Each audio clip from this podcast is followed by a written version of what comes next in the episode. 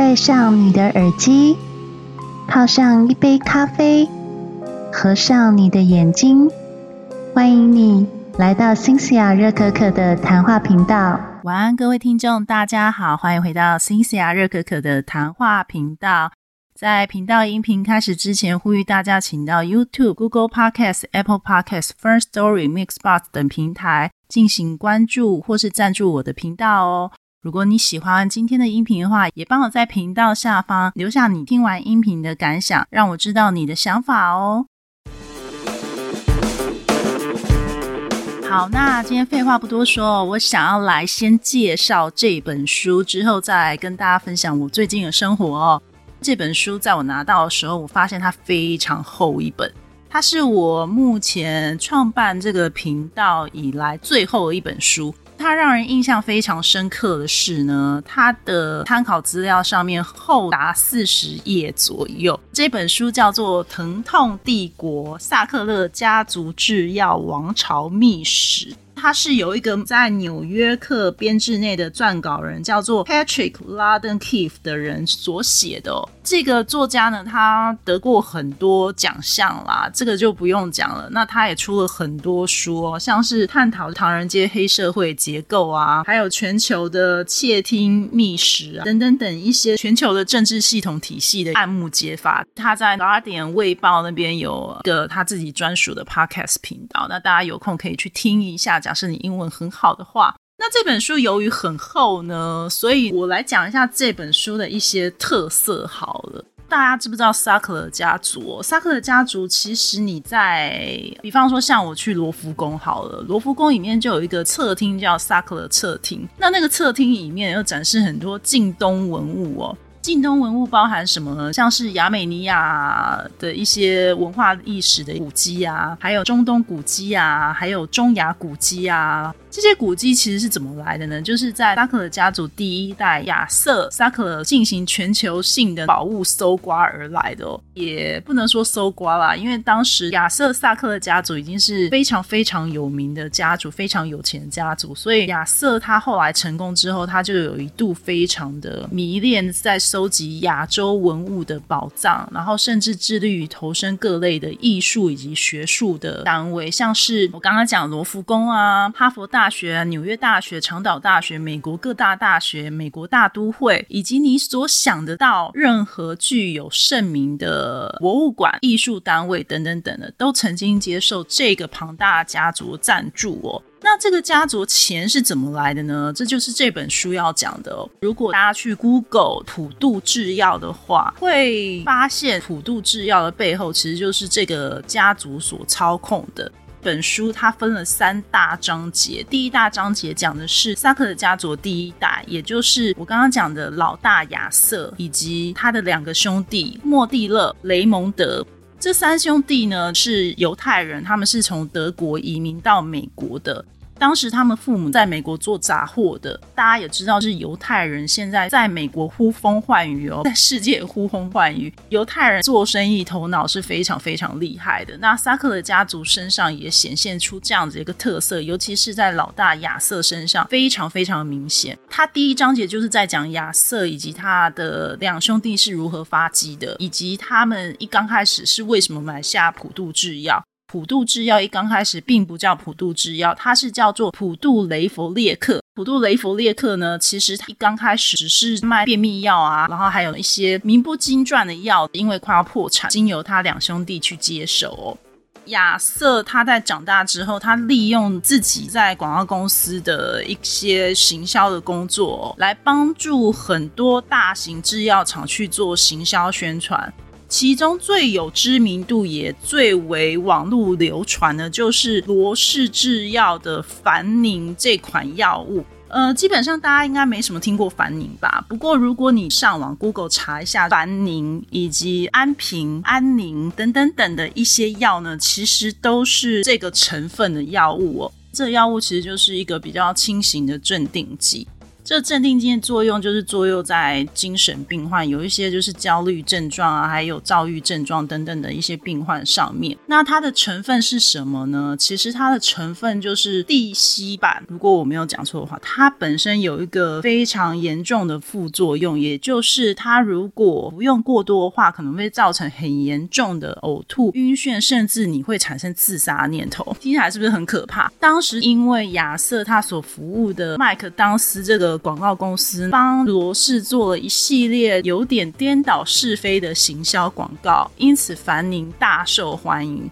其实罗氏还推了另外一款药，叫做利比正。其实这两款药的药物内容是完全一模一样，可是罗氏当时为了让自己的销售能够达到 double，所以呢，他就透过广告公司的策略去把这两款药一个定义为比较是女性服用的，然后比较属于是万用功能。另外一款利比正，他就把它用作是比较重症病患或是比较有严重躁郁症的人。两款的行销定位不一样，但是葫芦里卖的药是。一一模一样的。这款药，从一九六零开始，透过亚瑟所服务的这家广告公司就大获全胜，一直到现在，其实你上网查台湾的用药上面也有精神科是会推出这个药的，但是医生不会告诉你说它其实会成瘾，你要看了药包才会知道说哦可能会有呕吐、晕眩症状，医生也会开给你一个固定剂量，让你每天去服用，可是没有人告诉你说如果服用过量会发生什么事情，所以其实我在看这本。书的时候，我其实同时也去查了很多我之前因为失眠医生开给我的一些药物。我就很惊讶，发现说天哪，原来我曾经吃过的像是 Stinos 以及赞安诺这两款东西，其实都是属于剂量过多就会非常伤身的。尤其是赞安诺，它在美国其实是被列为蝴蝶片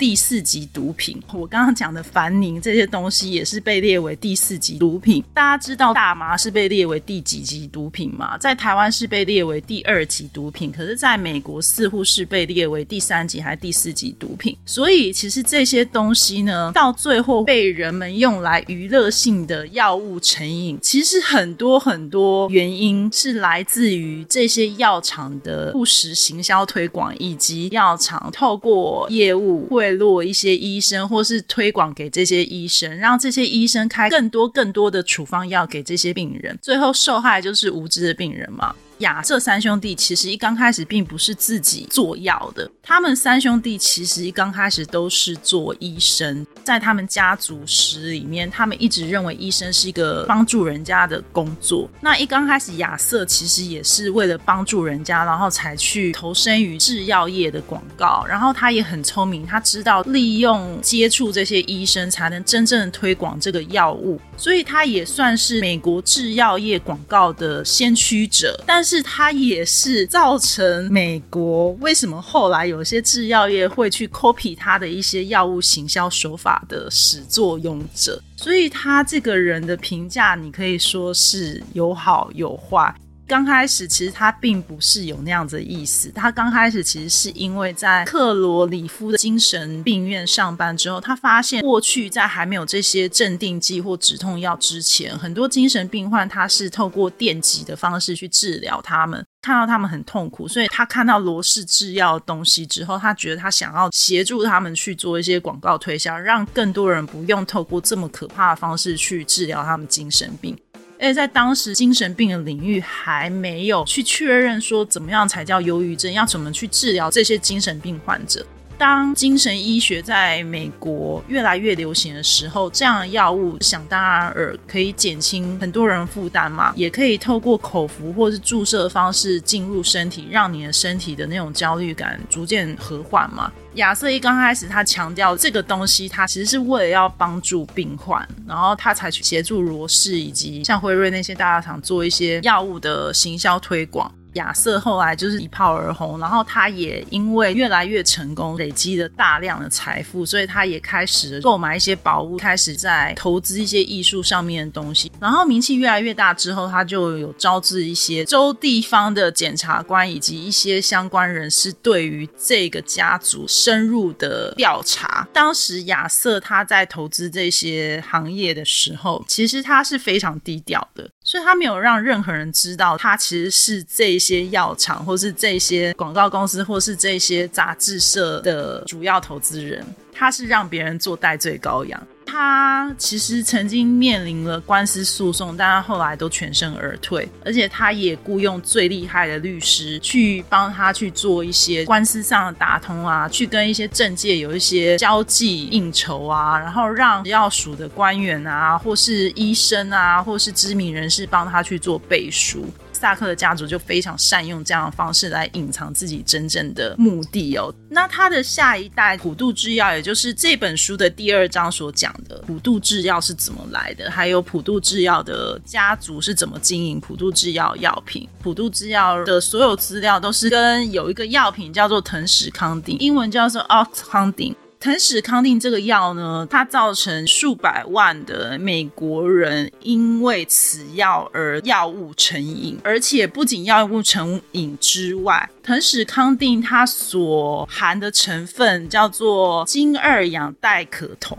其实就是属于一种类鸦片药物。当时市面上呢有一些药物，包含就海洛因啊、芬太尼啊，还有就是金二氧代可酮等等等的，这些都是从吗啡鸦片类所萃取出来的东西。当然就是药效更强，然后而且它的止痛效果也会比吗啡还要好很多，但是它的成瘾。性相对也会比吗啡还要强。当时他的孙子辈理查萨克勒是第一代第三个儿子，就是雷蒙德的儿子。他就是从他爸那边接手普渡制药之后呢，他就展开他的雄心大业。他后来发现呢，这个腾史康定能够被包装成所有一般成人都可以接受的止痛药物。其实，在腾石康定之前，有一款普渡制药就已经大获成功的药物，叫做美斯康定 （Miss 康定）。那美斯康定其实是腾史康定的前一代药物，只是美斯康定呢，它当时萃取成分是来自于吗啡，就已经产生了一些争议。再加上美斯康定刚推出的时候，虽然大受欢迎，可是药厂都会遇到有一个状况，就是专利权即将失效的问题。所以美斯康定它后来就是因为它的专利权即将失效，所以才推出这个腾史康定。腾史康定呢推出之后，就当然很快就取代美斯康定这款药物。这款药。药物是拿来干嘛？这款药物本来一刚开始，美斯康定的定位是在一些癌症病患以及重症病患，因为他们接受化学治疗，什么身体会产生一些疼痛嘛。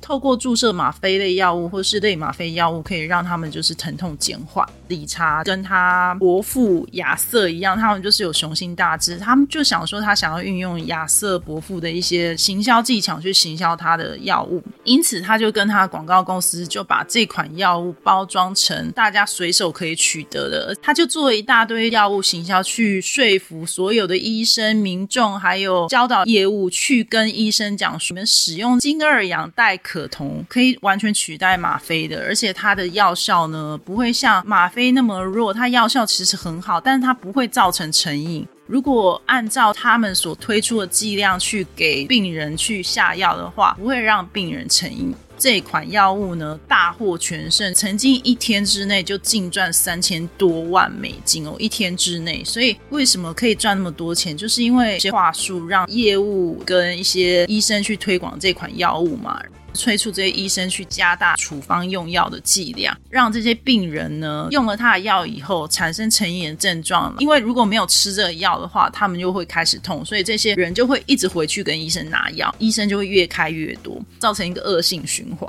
当时呢，这款药物呢就被一些州地方检察官提起一些控诉。但是这个家族最可恶的就是呢，他接受控诉之后呢，他就透过他们精英的团队，还有一些曾经从食药署贿赂而来官员，去说服一更高层的政府体系去包庇他们。所以很多次的诉讼关卡，他们就一关一关过，然后民众也是完全不知道说原来这家药是不能碰的。但事实上，当时已经很多人对这款药物成瘾了，也有很多证据显示，很多人甚至会去把这款药物磨成粉，用吸入的方式吸入到身体里面，让药效发挥的更快，从而变成娱乐性药物，在所有的夜店跟所有的游民之间到处流窜，然后甚至黑市也开始私下销售这样的药物给一些药头。普渡制药就想办法把它盖过去，想办法利用一些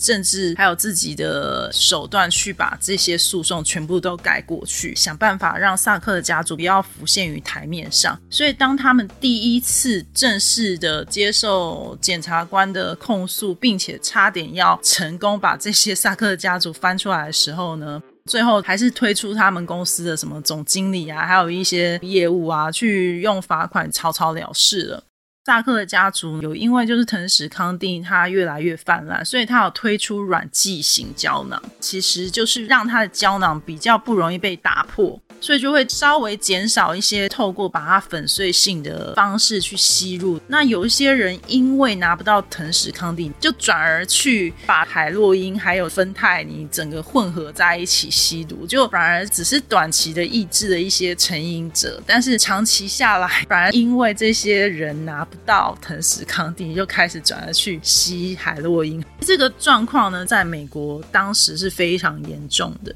然后，为什么这些药物业务也愿意推广这款药呢？就普渡制药里面有一些就是奖励机制，让这些业务能够为了钱不惜泯灭良知去推广一些药物给会开这些处方签的医生，甚至他们也不惜违法去跟一些根本没有营业执照的医生去销售这款药。为了让这些患者能够拿到更多的药物，都知药甚至曾经推出一百六十毫克剂型的药物，只是后来因为诉讼关系，所以他后来就把一百六十毫克剂型给取消。如果一个小孩吃了一颗一百六十毫克藤石康定，是可以当场死亡的。第三章讲的是普渡制药后来面临毁灭性结果。他们后来经历很多诉讼，最后是由麻州检察官下定决心要把萨克的家族成员全部翻出来作为被告。也的确很多证据显示，萨克的家族才是普渡制药幕后黑手哦。可是当时呢，萨克的家族已经涉及政府官员、全世界的艺术慈善事业，各个触角都可以看到萨克的家族的捐赠。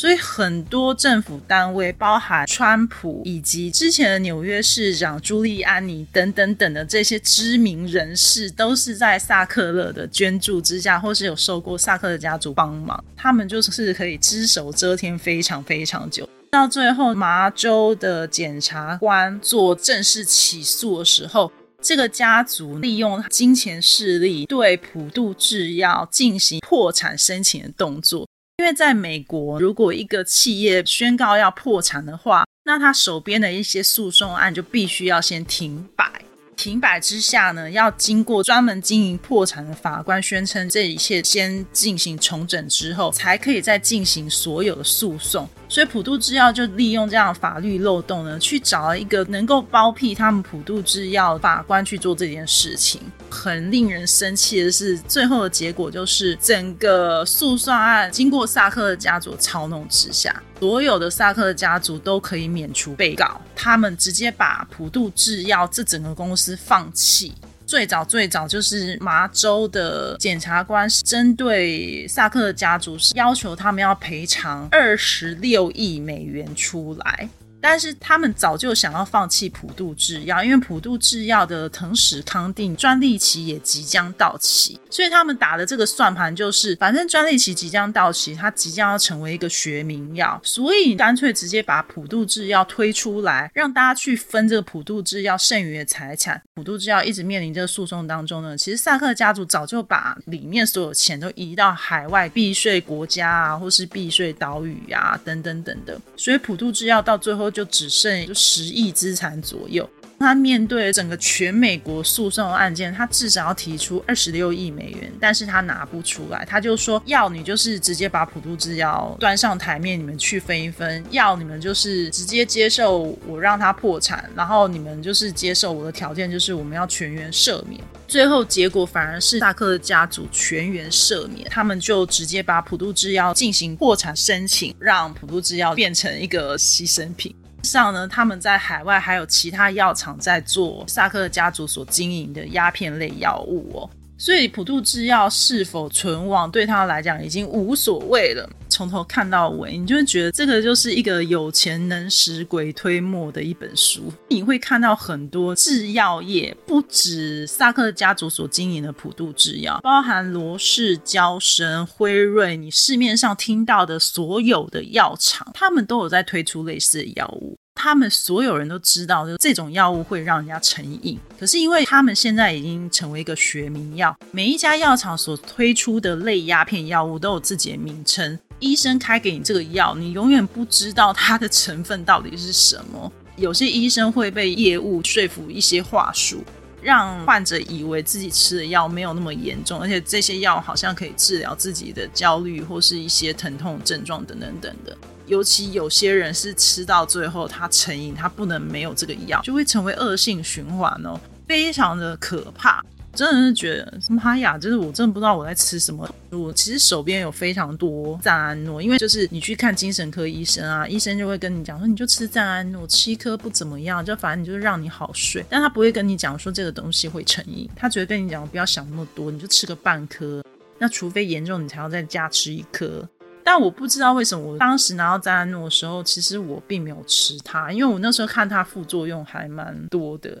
你还会发现网络论坛很多人都说什么赞安诺很安全啊，什么什么无微不 A 的。实际上，如果你深入去了解这个药物，你才会发现说：天啊，它其实是第四级毒品，哎，真的很可怕。我真的蛮推荐大家看这本书，因为我其实看完这本书呢，虽然你会好像重新读一遍网络上面讲普渡制药一些故事，读到更多是你对于药品的知识是大有提升，尤其你对于毒品认识是大有认识哦。故事是针对萨克的家族，可是更多的就是在市面上所有的制药业，是否他们药是真的可以安心服用的？这个真的是大打问号，尤其是我后来上网看了以后，就发现，在普渡制药之后，很多相关推广类鸦片类药物的公司呢，还是持续的在推一些药物，让成千上万的美国人产生药物成瘾的这个症状，并没有因为普渡制药破产而消失，反而是越来越严重。像我刚刚讲的芬太尼啊，还有塞拉琴啊，塞拉琴在美国叫 Trunk。它其实是用在动物身上作为一个麻醉药物，就 也被人们用来做娱乐性药物。这药物呢，很多流浪汉啊，还有乞丐，还有就是一些贫穷地区的人家会把它跟海洛因一起用，一起用之下就身体皮肤溃烂，变成活僵尸哦。而且就是当你用久以后，你就开始产生认知障碍，还有你会看不到前面的路，会造成你失明等等等等。Anyway，我真的不知道美国为什么这么多人这么容易取得这些药品。在我印象上面来讲，美国应该是开药上面是很小心的国家，而且你可能就是要经过医生的认可才可以拿到这些药。但我不知道为什么美国的药物成瘾的人数算是世界数一数二的多诶。反而在台湾，虽然我们很常拿到，就比如说扎安诺这些东西，不知道是我身边环境太单纯还是怎样，反正我很少听到有人会有药物成瘾的问题。真的有因为看了这本书，我就觉得安眠药这种东西真的少吃啊，各位，大家真的。我有一个朋友啊，跟我讲说什么，他很想要去打什么减肥针、什么美白针哦，我就叫他不要做这件事情，你知道吗？因为我后来发现那个也是毒品。很多人就想说打一针没有什么关系吧？不是，你打了一针，你就想要再打第二针，想打第第三针，这就是这些药可怕的地方。身体健康最重要，你不要跟风去吸这些娱乐性的东西，是这些东西对身体真的不好。很多艺人都是在推广什么大麻合法化，我真的觉得 bullshit。你们如果真的知道，就是大麻这种东西吸过量会对身体产生什么样的副作用的话，你们就不会想要吸了。国会让它过关，是因为大家去是适量的使用大麻。任何东西过量就是不好啊，所以我个人完全不支持什么大麻合法。如果听众有人是支持的，我要跟你们说 sorry，这是这是一个民主国家，我可以讲说我不支持吧，对不对？Anyway，真心推荐这本书。然后我觉得我今天没有讲的很仔细啦，因为里面真的讲了很多秘辛，你看了就是觉得哦瞠目结舌。如果你想要了解制药业，然后你想要透过就是萨克的家族去了解制药业的运作方式的话。我真的很推荐你看这本书，因为这本书它就是讲了萨克的家族到底干了多少肮脏事。你还会去花钱去他们的美术馆去看他们搜集来的艺术品，你要知道这些艺术品是牺牲多少人的身体所换来的，你们知道吗？而且这些家族呢，到最后还是逍遥法外啊，真的是非常讽刺啊。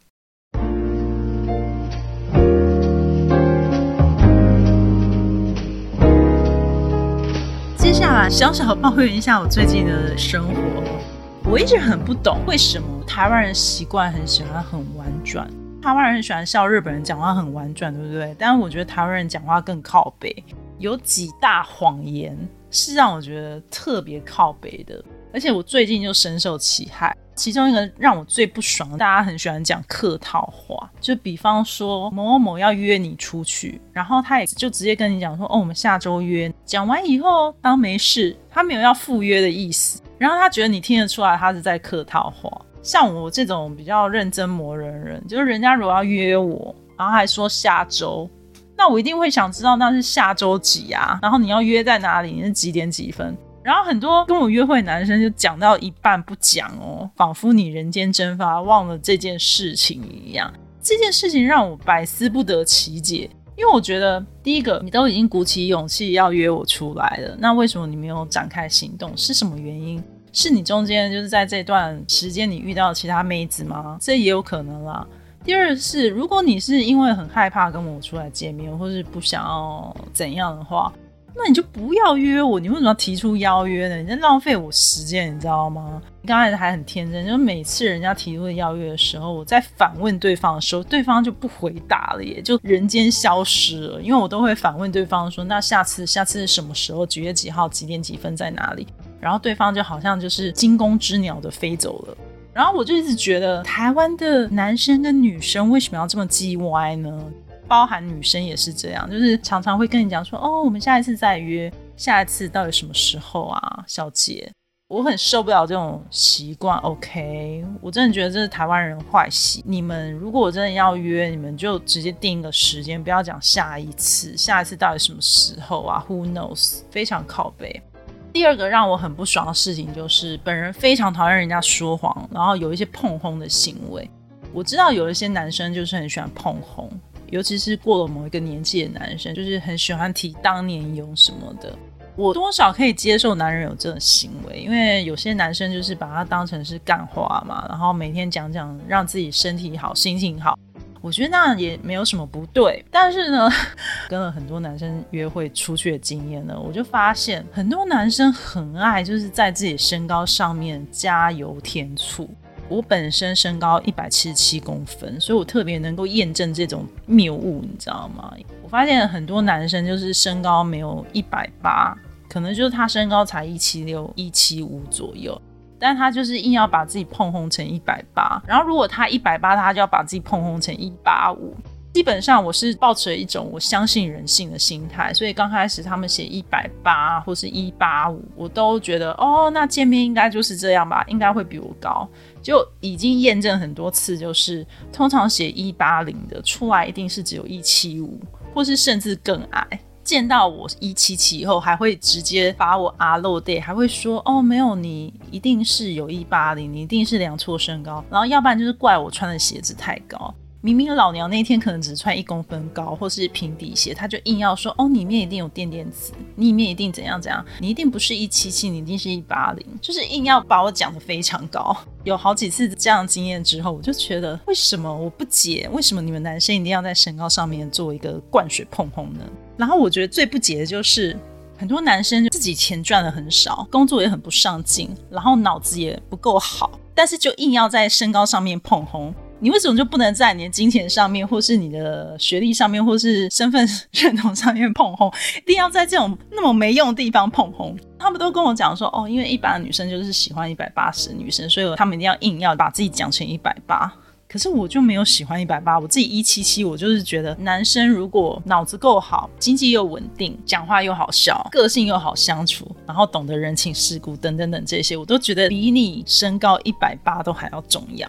就即使你只有一百七十公分，我完全就是可以接受诶，因为我前任男朋友就一百七啊，我跟他都交往七年那么久了，所以我真的不是一个看身高的女生，而且我相信很多女生应该都跟我一样，有些女生是不看身高的。撇除那些看身高的女生好了，我就问男生：你身高一七五，其实也不是不好讲的数字，你为什么一定要灌成一八零？然后你一八零呢，也不是不好讲数字，而且甚至是高人一等了，你为什么还要把自己灌成一八五？我请问你把你的身高灌水这件事情，会对你的人生有任何帮助吗？我就问各位男性，我觉得我真的不解。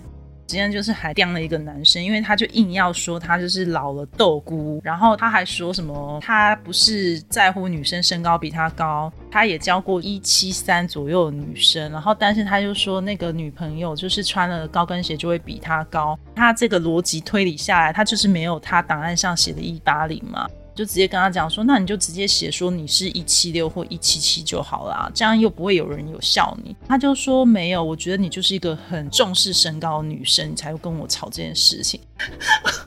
我真的觉得你到死都要把你的面子挂在脸上就是了。好，没问题，我尊重你。我不懂，我真的不懂，你们男性的自尊心就只是身高这么薄弱吗？你们的自尊心不能放在其他更有用处的地方吗？第三个，我真的觉得受不了台湾人，就是我发现啊，就是很多台湾的男生或女生，就是只要跟异性出游，就会直接把同性视为无物。哎，我就是在跟 Jenny 在那抱怨说，我前阵子参加一个夜店趴，然后那个夜店趴呢，包含我有四个女生，四个男生，其中有个女生，她就是非常明显的，她就是在求偶，回来就真的觉得很不爽，因为那个女生呢。他求偶是没有什么问题的，但我最不爽的就是，就是这七个人我全部不认识，我只认识我自己。坐在我旁边两边的女生呢，都非常友善的回应我问的问题，就唯独那个在求偶的女生理都不理我，甚至我就直接凑到她耳边，直接问她问题的时候。他都不正视我，不看着我眼睛，一坐下就忙着跟前面四位的男生打成一片，表现出一副自己就是哦，老娘就是吃的很开，我很受欢迎的那种态度。就最讨厌这种女生，你知道吗？我不在乎你怎么求偶，但是我很讨厌人家无视于我，你知道吗？就是我在跟你讲话，你可以稍微看看我吗？我现在在跟你讲话，我就是想要认识你这个女生，我没有在乎前面四个男生，因为那四个就是小鲜肉，我也不想理他们。不知道为什么台湾人就好像遇到陌生人，就好像遇到鬼一样，都不会很友善的打招呼。而且一定要用无视你作为一个开场白，就我不知道是天性害羞呢，还是你就是觉得我的演员就不合你的演员，所以你不想跟我讲话。Fine，但是你好歹你基本礼貌要做到，而不是人家跟你讲话你不理不去直视人家眼睛，或是不跟人家说话嘛？我后来在很多场合遇到那种既比我轻的男生跟女生，他们都有这种毛病哦，就是不直视人家讲话，然后视女无物那种，这哪来的国际礼仪呀？哦。好，如果你不是这样的人的话，我恭喜你，你跟我可能会是气味相同的。我不管到哪里，跟你熟不熟，或是你是我熟人或者不熟人，其实我都会很有礼貌打招呼，我不太会视女无物，或是你跟我讲话我无视于你那种态度，我觉得那样超级没礼貌。Girl，我也不在乎你听到这音频，因为我就是觉得你他妈很讨厌，而且你刚好又是我讨厌那个星座。我就想说奇怪，为什么每次遇到这个星座人就拽个二五八万，然后自以为自己是世界中心，其实做出来的行为都非常白痴白目。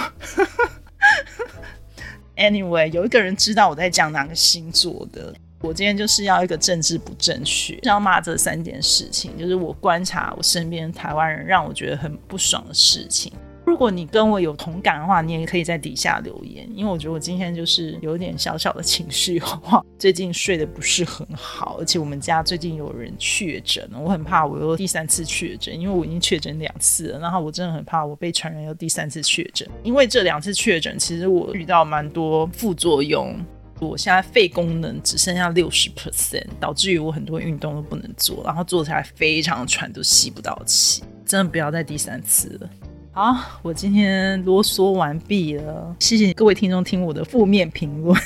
你们就当我在说笑好了。然后下一本书我要讲什么呢？我还没有决定好，因为我手边有两本书，一本是图画书，然后另外一本是有关 Chat GPT 的东西。但我想我应该没有像史塔克他们那么厉害，可以讲这些东西啦，所以我应该还是会找一本还不错的书分享给大家。下次应该会是六月录音了，我现在就是都是改成一个月录一次。如果你听到我一个月录两次，那就是刚好我心情很好。我还是希望各位喜欢我的频道啦。我的频道毕竟就是都介绍一些很冷门的书籍，可是我真的都是觉得非常好看的书籍，直接不看你们真的很可惜。如果你喜欢我今天音频的话，请在频道上方按关注，或是赞助我一杯热可可，或是进到我的个人资讯留言给我哦。拜！喜欢今天的收听吗？欢迎你在新西亚热可可频道上方按订阅、关注或是赞助我一杯热可可。如果有新的节目，就会及时通知你哦。让我们下集见，拜拜。